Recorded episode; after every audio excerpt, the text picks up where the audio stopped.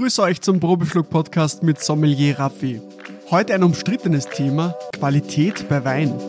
Heute dabei einer der wohl bekanntesten Weinpersönlichkeiten in Österreich, Thomas Breitwieser. Bereit für den Probeschluck?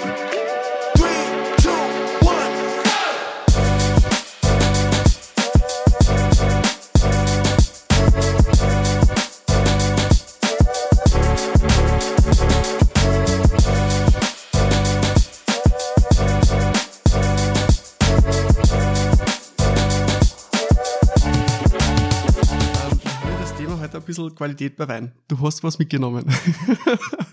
was würdest du sagen? Äh, würdest du sowas als Qualität bezeichnen? Es ist schon eine sehr äh, direkte Frage, aber Ich habe lange für die Firma gearbeitet, natürlich bezeichnet Ja. als Qualität. super. Äh, ich habe einen, Sekt mitgenommen, einen Rohsekt, der so nie im Verkauf war. Einfach eine, eine Studie, wie hält sich Sekt ohne Schwefel, äh, ohne Restzucker, einfach mal ein bisschen was anderes. Also ich habe einen Schlumberger Rohsekt aus dem Jahr 2013 mitgenommen, ohne Schwefel, mit 0 Gramm Restzucker. Also was Besonderes, was nie in Verkauf gekommen ist. Mhm, super, okay, auf den freue ich mich schon.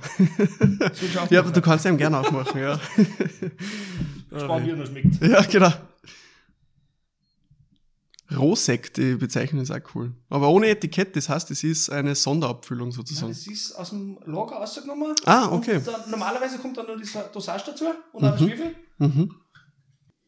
Aber das traut man, wenn man das in der Blindverkostung kriegt, ein Schlumberger gar nicht zu. Na. Und die, die, die Ballage ist voll fein. Voll. Also richtig fein. Ja. War cool. Das klar. Deswegen habe ich gedacht, ich muss ein bisschen was. Und das war eigentlich so mein, mein, mein Herangehensweise damals am Verkauf, dass ich die Sommelier-Nerds zeige, äh, dass so ein großes Haus ein geiles Zeug produzieren kann. Einfach, man muss ja nicht. Der Schlumberger Sparkling ist so gemacht worden, dass, den, dass jeder versteht, dass jeder sagt, okay, gut, aber dass keiner nachdenkt drüber, sondern dass einfach die, das zweite Glas la ist, Ja. bevor man nachdenkt. Ja. Weil einfach es geht am Ende vom Tag geht es um den Verkauf. Und nicht das, das hat der Kellermeister gesagt, der hat gesagt, ich will nicht das beste Produkt der Welt produzieren, sondern ich will ein Produkt produzieren, was man verkaufen kann. Was man versteht. Genau. Absolut. Was ich schon ab und zu kritisiere, ist einfach, dass die Leute dann aus, aus Liebe jetzt irgendwas was machen, aber Ende vom Tag ist ein Weinbusiness. Mhm. Und da bin ich durch das, dass ich so lange in England und in Amerika war, vielleicht ein bisschen mehr business-driven als Mhm. mit der Emotion dahinter, weil am Ende vom Tag, wenn du deine Rechnungen nicht mehr zahlen kannst, Muss was, es muss was übrig ist, bleiben. es ja. muss was überbleiben. Und Absolut. da ist schön, wenn du das da vom Vater geerbt hast und die Tradition weiterlebt. Ende vom Tag musst du Geld verdienen. Thema Schlumberger. Ja. Wen haben wir überhaupt da sitzen? Thomas Äh, Breitwieser. Thomas Breitwieser, ja, genau. Wer bist du, was machst du? Und mich würde wahnsinnig deine, deine Karriere interessieren, weil ich habe da so ein bisschen durchgelesen, ich, meine, ich kenne die nur ab der Zeit von äh, Schlumberger äh, und dann natürlich Moranel und und und. Mhm. Ähm, aber wie hat das Ganze angefangen? Das Ganze hat angefangen, äh, ich habe eine Koch- und Kellnerlehre gemacht. Koch- und Okay. Kellnerlehre, also eigentlich wollte ich nur Koch werden, weil mein Onkel hat damals das geilste Auto gehabt, was ich kennt habe in der Gegend und der hat einen richtig fetten Jaguar gehabt und äh, der war halt Gastronom äh, und hat halt da habe ich mir gedacht, boah, das ist geil. Und dann waren die ganzen Fernsehköche hin und her. Dann bin ich auf Lehrstellensuche gegangen und habe halt was gefunden. Äh, und die haben mir gesagt, nein, sie wollen nicht nur einen Koch haben, sondern die hätten- es gerne einen Koch-Kellnerlehre. Dass sie einfach mehr oder weniger die vier Jahre binden äh, und nicht nur drei Jahre im Haus haben. Das ist halt ein cleverer Schachzug. und äh, im Endeffekt äh, war ich wirklich fast nie in der Küche, sondern immer nur im Service. Mhm. Und dann habe ich irgendwann äh, den Film gesehen, Cocktails und Dreams mit dem Tom Hanks. Und ich gedacht, Alter, die Barkeeper sind die Besten. Okay, okay. Äh, sowas wie ja, weil die, haben- die dann einfach Schnecken checken und hin und her. Und das war mit 17 Uhr auch war geil. Und äh, ja, habe ich dann also ein Thema gehabt, eigentlich wollte ich eine Bar, habe dann aber, weil ich bei meiner Lehrabschlussprüfung einen sehr guten Sommelier gehabt habe als Prüfer und der hat mir dann eigentlich, ähm, weil er ein paar Weinfragen nicht richtig beantwortet hat, habe hab ich dann einen Zweier gehabt und das hat mich richtig angezipft. Dann habe ich dann beim Wifi angefangen, äh, Weinkurse zu machen. Dann habe ich über einen Bundesheerkollegen bin ich nach Stuttgart gekommen und dort habe ich das Glück gehabt, dass ich einen positiv verrückten Restaurantleiter Schrägstrich Sommelier gehabt habe als Chef. der Evangelos Pattas, äh, und der war ein richtiger Mentor für mich. Und der hat halt dann im Bewerbungs, ja, äh, Bewerbungsunterlagen gesehen, dass ich mich für Wein interessiere. Und dann bin ich im Restaurant erkoren worden, dass ich die Weinflaschen aus dem Keller holen darf. Das war ein kleines Gourmet-Restaurant. Damals 15 Punkte Gomilo, damals waren 15 Punkte noch was viel. Hm, Okay. Nicht so wie heute, dass das fast inflationär ist, dass du 15 Punkte hast. Und äh, ich bin halt dann in den Keller, wir haben sehr viel deutsche und sehr viel französische Weine gehabt, vor allem das. Und ich bin halt, weiß ich nicht, 15 Mal in den Keller gerannt, weil ich zwar das richtige Weingut äh, gehabt habe, aber dann den falschen Wein. Okay. Und da bin ich halt dann auch drauf gekommen, okay, da ist ein Unterschied, ob der Premier Cru steht oder ob da Riesling Kabinett oder Riesling Trockenbeerenauslese steht. Das habe ich halt am Leib, eigenen Leib erfahren dürfen, weil ich halt wieder in den Keller rein haben müssen. Weil ich mir da wieder, was kannst du nicht lesen oder so? Und dann Falscher Jahrgang. falscher Jahrgang und Ding. Und darauf bin ich dann, ja, die haben das mehr interessiert, habe dann Ausbildung gemacht, habe dann Wifi Oberösterreich Diplom-Sommelier gemacht und äh, wollte dann mehr, weil da war der Egon Mack im, äh, als Vortragender beim Sommelier und der hat dann gesagt, na, wenn du wirklich was machen willst, musst weg, musst aus aus Österreich, musst du was anschauen. Und dann bin ich über einen Kumpel von mir nach London gekommen. Und das Coole war, ich bin dann bei äh, London Clubs International, das ist eine Casino-Gruppe damals gewesen, eine relativ große. Äh, war ich in einem von einer zwei Flagship-Restaurants, habe als Kommissommelier angefangen und einen Sprachkurs wollten sie nicht zahlen. Weinhandelsschule haben sie bezahlt, habe ich Weinhandelsschule gemacht. Da ist das der WSET-Diploma, habe ich dann in London gemacht. War eine richtig coole Zeit. Und ich habe da richtig viel Zeit investiert und viel gelesen und äh, ja, habe dann die Prüfung geschafft, war wirklich cool und habe dann angefangen, eben ein Court of Master Sommelier äh, Prüfung zu machen. Das, das Schöne an London ist, ich habe fünf Tage gearbeitet, war dann einen Tag in der Schule und einen Tag auf irgendwelchen Weinverkostungen, weil das Geile war einfach, wenn du die haben alle gewusst, da die ganzen Winzer, die was dort die Weine präsentiert haben, der kleine Bub kann sicher nichts entscheiden, weil sie alle gewusst haben, äh, und bei uns gibt es einen Zentralankäufer, der, der die ganzen Entscheidungen trifft. Aber ich habe mir dann schon gemerkt, wo ich gut behandelt worden bin, wo ich einfach dann mir die Weine trotzdem präsentiert worden sind, trotzdem erklärt worden sind. Und einfach, das sind Weinfreundschaften, die heute noch Bestand sind. Und einfach Weingüter, die was bei mir immer noch positiv im Hintergrund, im Hinterkopf abgespeichert sind. Und das ist ja schon cool. Und ich habe gesagt, wir sind da, ich bin da auf coole Locations. Im Tower of London war Weinverkostung, dann war die, eigentlich die, die exklusivste war im Royal Automobile Club in London. Da kommst du normalerweise nicht rein. Also ich wollte da mit äh, nur Anzug und Rückkragenpullover einmarschieren und dann bin ich, haben sie mich nicht reingelassen. Du kommst ohne Hemd und Krawatte in dieses Echt, Club nicht hinein. Okay.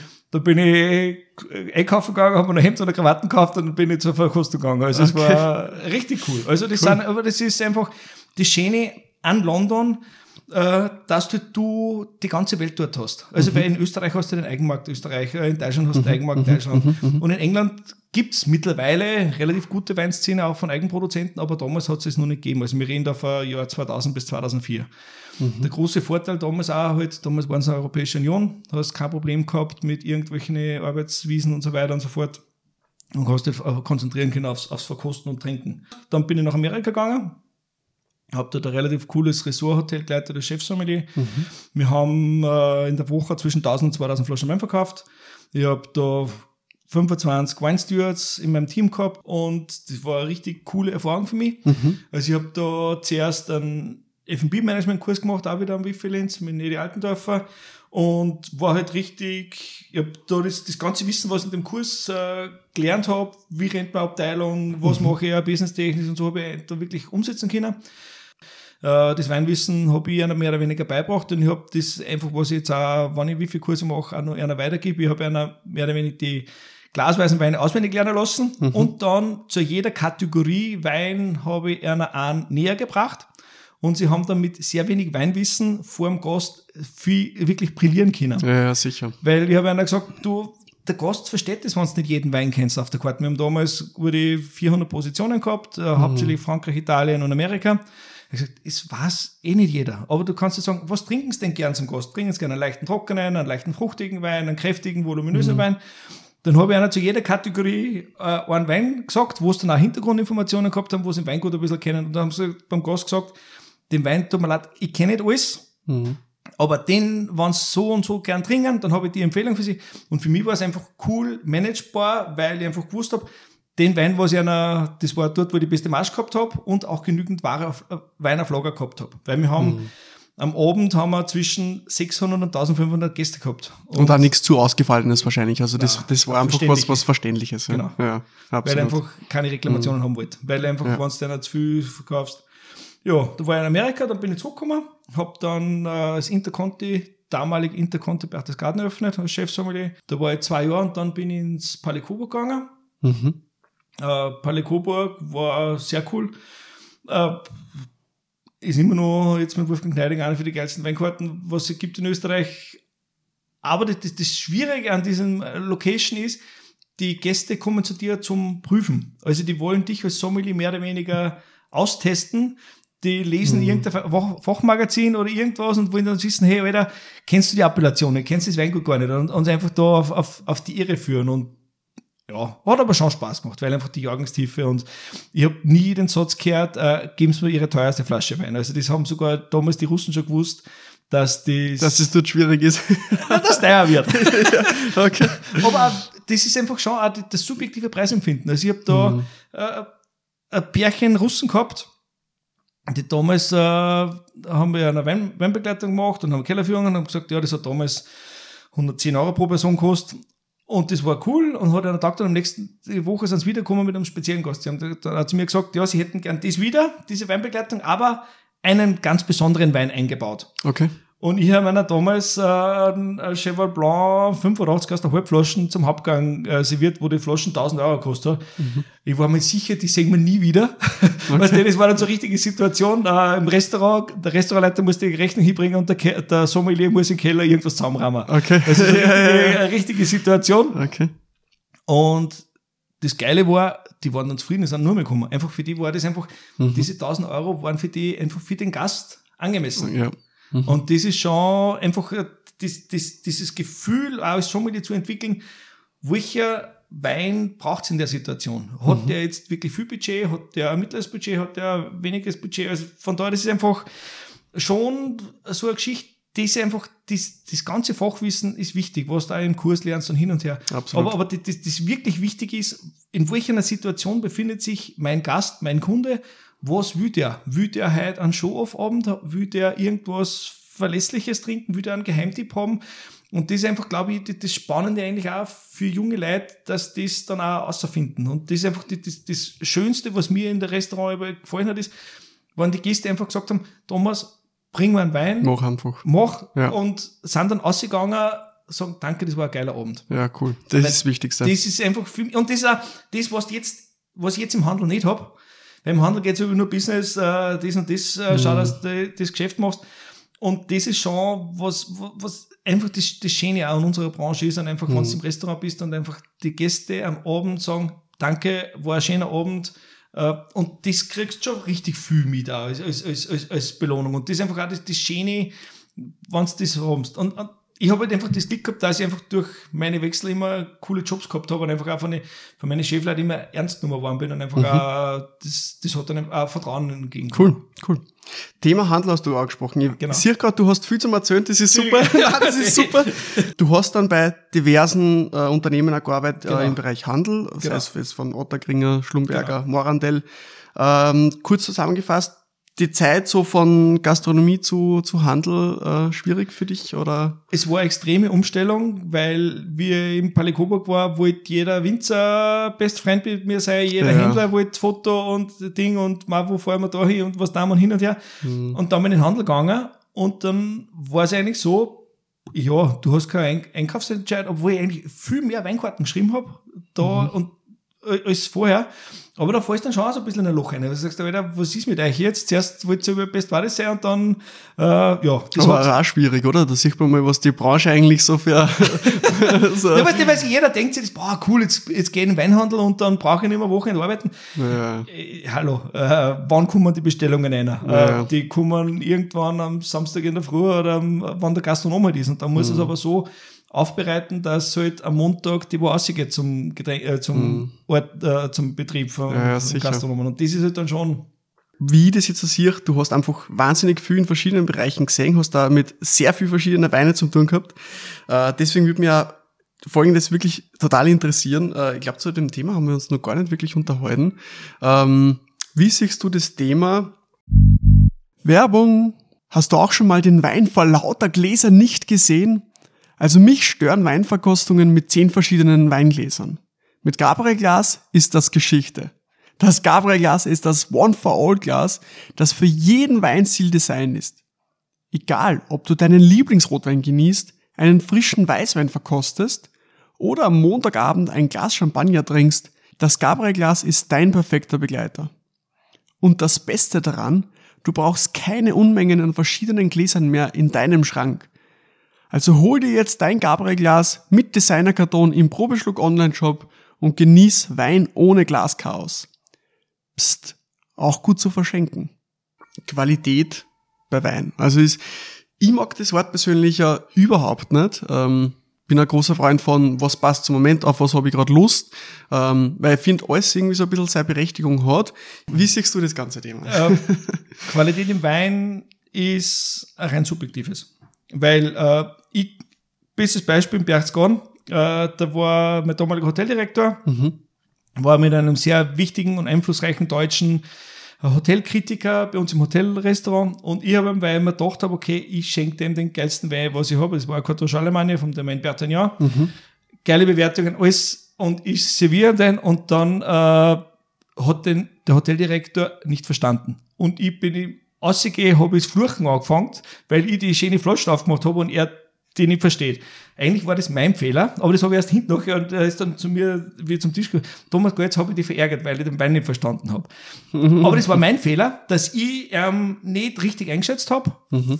welche geschmackliche Ding ist er mhm. drinnen. Mhm. Also eine von meinen prägendsten Sachen war im Restaurant in Stuttgart, äh, da war ich, ja, Weinlisten und da war ein kleines, äh, am kleinsten Tisch vom Restaurant, ein Jungspärchen, ich glaube, die haben ein ersten, das erste Date gehabt und äh, ich habe denen, weil ich geil sein wollte, äh, habe ich, hab ich denen den ersten Wein auf der Flasche, auf der äh, Getränkekarten eingedruckt. Okay. Das war der Chateau Chalon. Ich okay. nicht gewusst, dass das ein Vin Chaud ist, also ein gelber Wein. Ja, okay. Und die sind da durchgesessen und äh, haben sie nicht sagen traut, dass ihnen der Wein nicht schmeckt, aber die haben das Gesicht verzogen, die halbe Flasche stehen geblieben und hinterher habe ich dann ein schlechtes Gewissen gehabt, wie ich den Wein dann auch probiert habe, auch Probeschluck. Ja, ja. Äh, habe ich dann schon auch genommen. Aber der Probeschluck war halt dann einfach auch bei einer, ja, sie haben es getrunken, aber ich habe einfach die falsch eingeschätzt. Mhm. Und das ist einfach dann schon, und Qualität, es gibt fehlerhafte Weine und nicht fehlerhafte Weine. Das ist ganz klar. Ja, absolut. Und dann, äh, es gibt schon einen Unterschied zwischen einem 3-Euro-Wein und einem 15-Euro-Wein. Also den kann auch jeder mit ein bisschen Geschmackssinn nachvollziehen. Mhm. Aber ob der Wein jetzt 80 oder 2000 Euro wert ist, das ist wie, wie ein Gemälde. Ob mhm. ich jetzt äh, ein Fotoprint habe äh, von dem Gemälde, ob ich es original haben will. Das ja. ist einfach dann der ja. Unterschied. Aber von der Qualität her ja, gibt es unterschiedliche. Also finde ich, fehlerhaft oder nicht fehlerhaft. Ja, und, und verstehe ich den Wein, kann ich mich darauf einlassen oder nicht? Ja, ja aber ich finde es so witzig, weil in unserer Branche hört man eigentlich so die, die Frage überhaupt nicht, aber wenn ich mir jetzt damit, keine Ahnung, mit meiner Familie oder mit Freunden, die gar nichts mit dem Thema zu tun haben, oder teilweise auch Leute, die den Podcast hören, die halt einfach nur am Anfang sind, weil ist das ein guter, ähm, oder bringt man einen guten Wein so auf die Art und das ist so ein bisschen, finde ich, finde ich das Schwierige, weil wenn ich denke, früher das ganze Thema war ja eher so, Zucker, das Thema Zucker, Alkohol.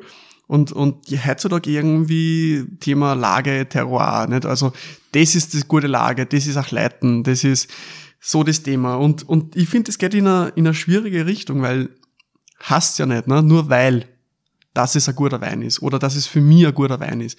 Und ich finde das einfach ein sehr schwieriges Thema, deswegen Thema Qualität will ich eigentlich gar nicht so oft irgendwie im Mund nehmen, aber es ist oft im Podcast ist schon das Thema aufgekommen, als ich mir gedacht, es ist einfach ein, passende, ein passendes Thema mit dir drüber zu quatschen. Qualität im Wein, ja, es ist, wo bin ich? Also, mir fällt über zu dem Beispiel ein Gast von mir aus London ein. Mhm, okay. Der war damals der größte Tanzschulenbetreiber in der UK. Mhm.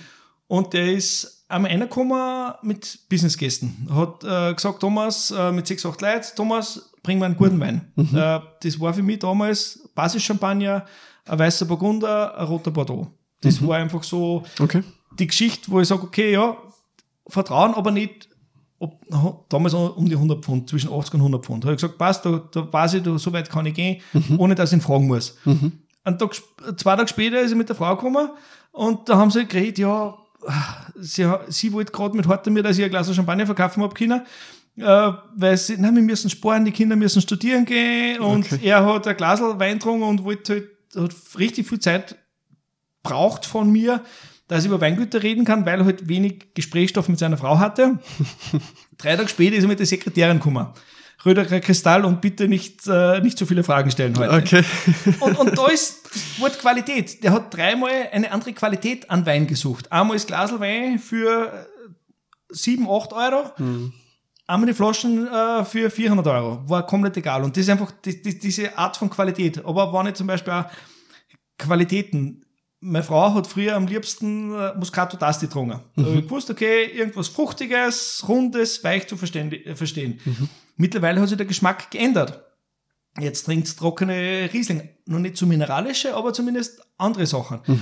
Und, und wie gesagt, es, ich habe einen Parameter, wenn ich jetzt dann einen, einen extrem schwer mineralischen Riesling geben würde, äh, Urgesteinsriesling, irgendwas der Wachau, das würde es nicht verstehen.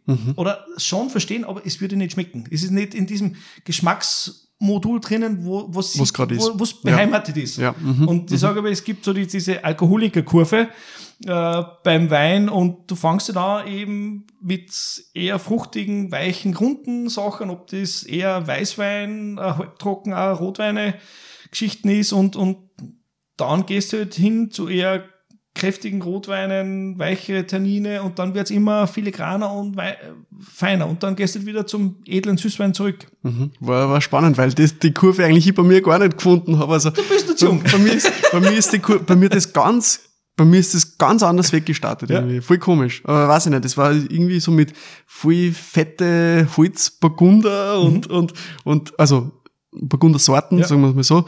Und, und dann irgendwie zu, eh, und dann voll fette Rotweine und dann hat sich das eigentlich geändert in, äh, sehr filigrane Weine, also elegante Weine. Je Aber, mehr Wein, das man trinkt, desto filigraner werden es dann meistens Ja. und eleganter. Und das ist ja jetzt gerade, wo die ganzen Winzer auch jetzt zum Teil hingehen, dass Wicker Mhm. von den fetten Holzbomben hin eher wirklich zu, zu feinen Pinot Noir ist Ja. einfach dann das, wo du wieder ankommst und was einfach dann wirklich wieder am meisten Spaß macht. Ja. Und das ist, ja. Aber wie gesagt, das ist die Qualität. Und der eine äh, mag den fetten Rotwein und der andere mag den filigranen, leichten Rotwein. Und das ist einfach, die, du kannst nicht beide über einen Kamm schweren, weil es einfach an unterschiedlichen Stadien vom, vom, vom Kostniveau sind. Und ich sage aber, das ist ja das, wo ich die jetzige Generation, die 20-Jährigen eigentlich bewundere, wenn die jetzt in ein Restaurant gehen, die sind ganz anders gebildet als, als wir damals. Also wie ich mit 16, 17 haben wir auf die Zeltfessel Cola Rot getrunken.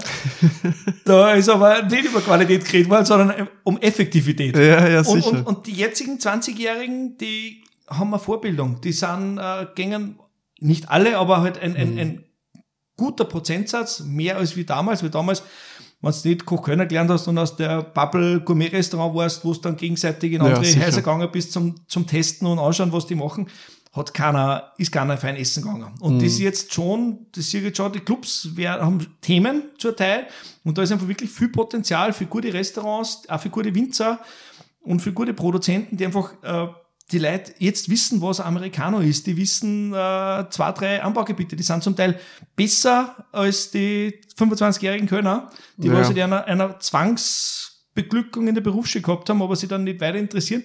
Und da ist jetzt schon ein großer Wandel da. Einfach das Trinken in Moderation, äh, Nachhaltigkeit, äh, weniger Alkoholkonsum. Also das wird ein Riesenthema für die ganze Branche. Also, Wissen wollen, von wo es herkommt, das, Genau. ja, ja, das ganze Thema. Also da, das ist auch für die Produzenten, auch, es ist nicht mehr wichtig oder es ist extrem wichtig, gute Qualität zu machen für das Spektrum, was ich bediene, Hm. aber auch zu wissen, okay, wie bringe ich diese Message auch an den Kunden? Äh, suche ich mir mein richtiges Klientel für das Produkt, was ich habe.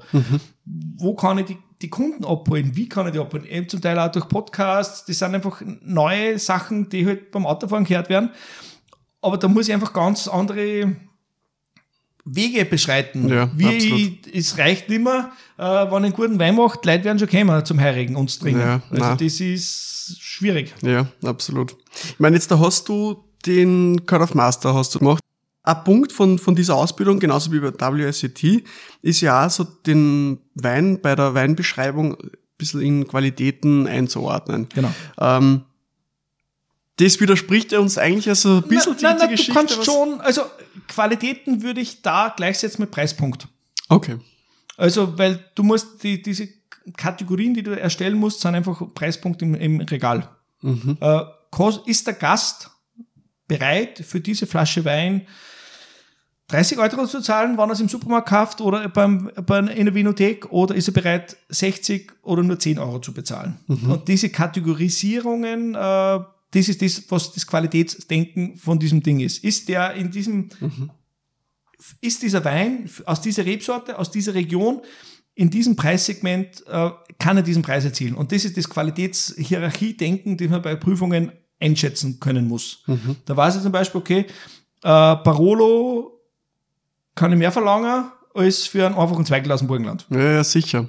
Ja. Und einfach Okay. das, das hier in, in Qualitäten einzuordnen, das ist dann das, das Qualitätsmanagement, was bei Prüfungen entkategorisieren muss. ja. Und da geht's aber dann wieder schon um Regionen und um Lagen oder. Genau, Weil Genau. einfach, da kann ich Ja. keinen Zweigel mit einem Nebbiolo vergleichen, weil einfach die Mengen, die produziert werden, die, die Nachfrage derzeit, also ich glaube auch, dass das Piemont die nächsten zwei, drei Jahre richtig boomen wird, also weil wir haben aber so das, das Thema auch in der Sommelerie, du willst nie das trinken, was deine Eltern trinken, weil du Ja, willst ja. die irgendwie ein bisschen herausheben, anders Ja. machen und äh, mir hat aber mal äh, von der Cocktailbuch, wo ich mal gelesen habe, es gibt keine neuen Cocktails, es gibt nur äh, Leute, die Cocktails kreieren, entweder mit neuen Likören oder Geschichten, Mhm. dann kannst du schon was Neues kreieren.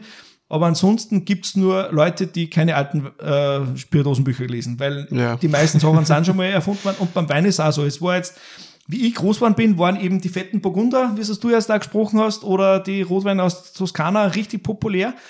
Und jetzt die jungen Sommeliers wollen einfach was anderes trinken. Das hat angefangen eben mit dem Jura-Weinen, was, was richtig hip war. Dann die ganze Orange-Bewegung. Jetzt geht's eher hin zu, ja, die, die weißen und roten Burgunder. Was ich jetzt so überall so ein bisschen mitkriege, ist einfach, dass die Piemonteser Nebbiolos, weil einfach Burgund so teuer wird, ich meine, äh, die Pinos und so, und dass einfach die Leute dann trotzdem dieses mineralische, feingliedrige wollen, aber einfach dann wieder woanders her. Und da sind einfach dann die Geschichten, was jetzt schon auf den Markt kommt. Ja. Ich weiß nicht, ob jetzt dann nur Thema Preis, der Thema, ich meine, das ist vielleicht beim WSET, da würde ich da voll recht geben, dass das Thema Preis oder voll ein wichtiges mit Qualität ist.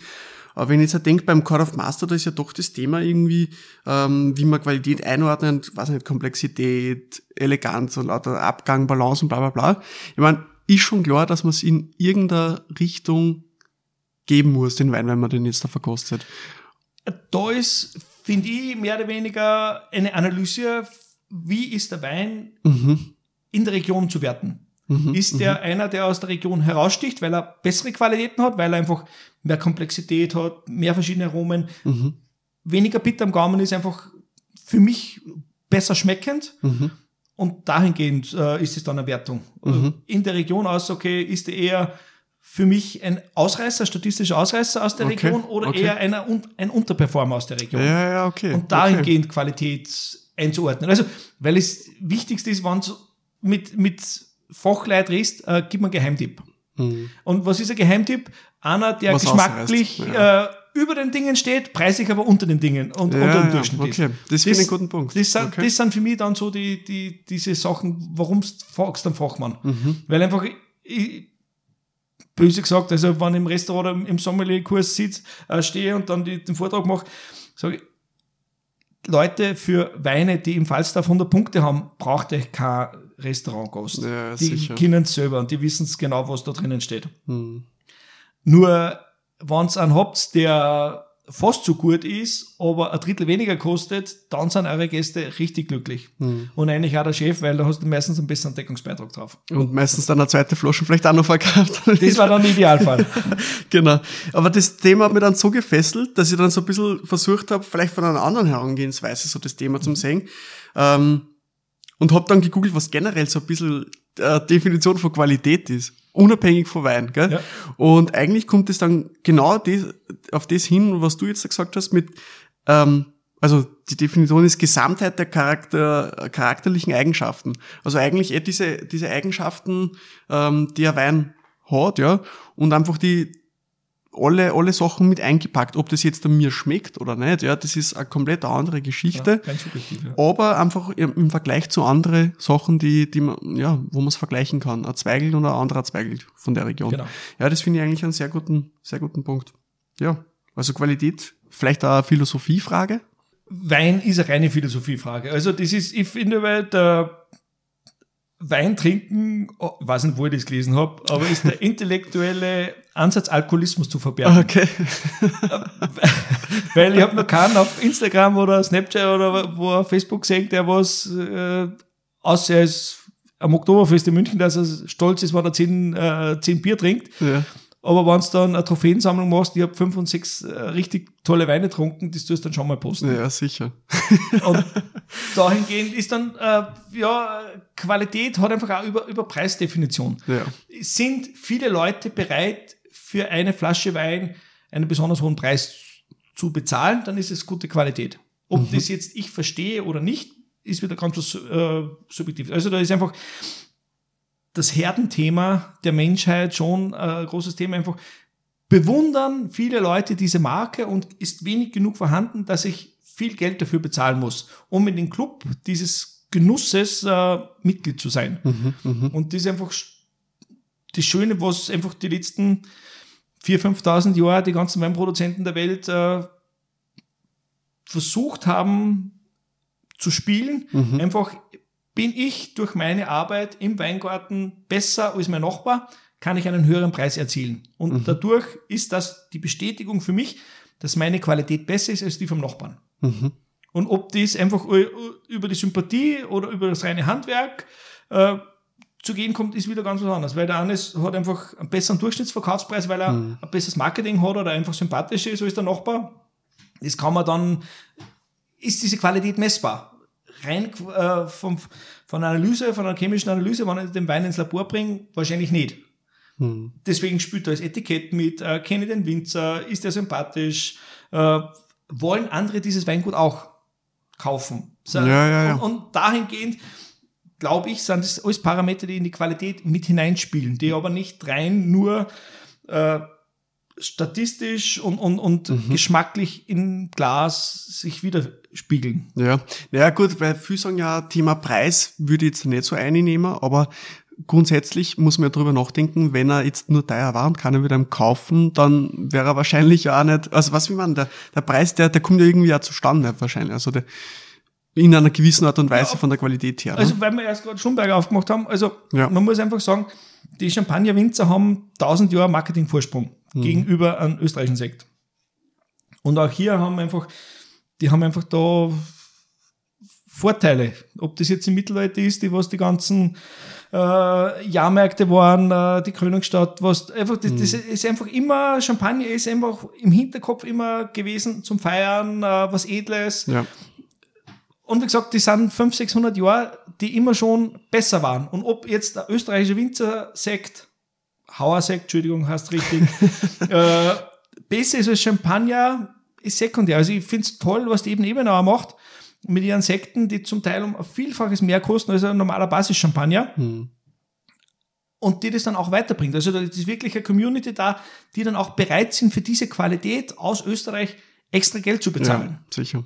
Und von daher finde ich schon, also Qualität hat für mich was mit Preis. zu- Aber weil, wie ich schon gesagt habe, am Anfang, ich bin da vielleicht zu sehr business-minded und zu wenig Nostalgie und zu wenig äh, Liebe, weil ich einfach sage, das Glasel schmeckt so, ich habe ein anderes Glasel daneben, für welches bin ich bereit, mehr Geld zu bezahlen. Ja, sicher. Und, und von daher ist es für mich einfach, ob das ein Schulsystem ist, so wie der, der Robert Parker, warum war der so was bewährt? Weil einfach der mit einem 100-Punkte-System bewertet hat, wie die Amerikaner in der Schule bewertet werden.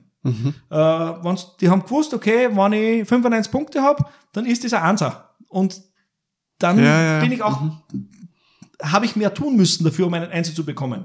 Außer es ist von Gott gegeben, da ist einfach alles die Natur, so sauber und hin und her, aber es hat trotzdem irgendwie, wir Menschen wollen bewerten und mhm. auch über Qualität sprechen. Und irgendwie finde ich, ist einfach das, das einfachste, basisdemokratischste, will ich für den Flaschen 5 Euro zahlen oder bin ich bereit, 10 Euro zu zahlen? Ja, na, guter Punkt. Absolut. Also sehr cool, deine Ansichten zu dem Thema mal zum Hören. Ähm, ich bin mir sicher, dass wir uns da sicher nur privat sehr viel unterhalten werden. Ähm, aber bis dahin, äh, wir hören uns auf jeden Fall nächste Woche wieder äh, zu einem anderen Thema. Glaube ich, was auch dir im, im Herzen irgendwo tief drinnen liegt. Ähm, Thema Oberösterreich. Ähm, und ja, bis dahin, bleib durstig. Ciao, Servus. Ciao, Servus. Danke, dass du den Probeschluck-Podcast weiterhin supportest. Ich würde mich sehr freuen, wenn du den Podcast bewertest und mit Freunden teilst, sodass wir mit noch mehr spannenden Gästen philosophieren können. Bis nächste Woche und bleib durstig. Ciao.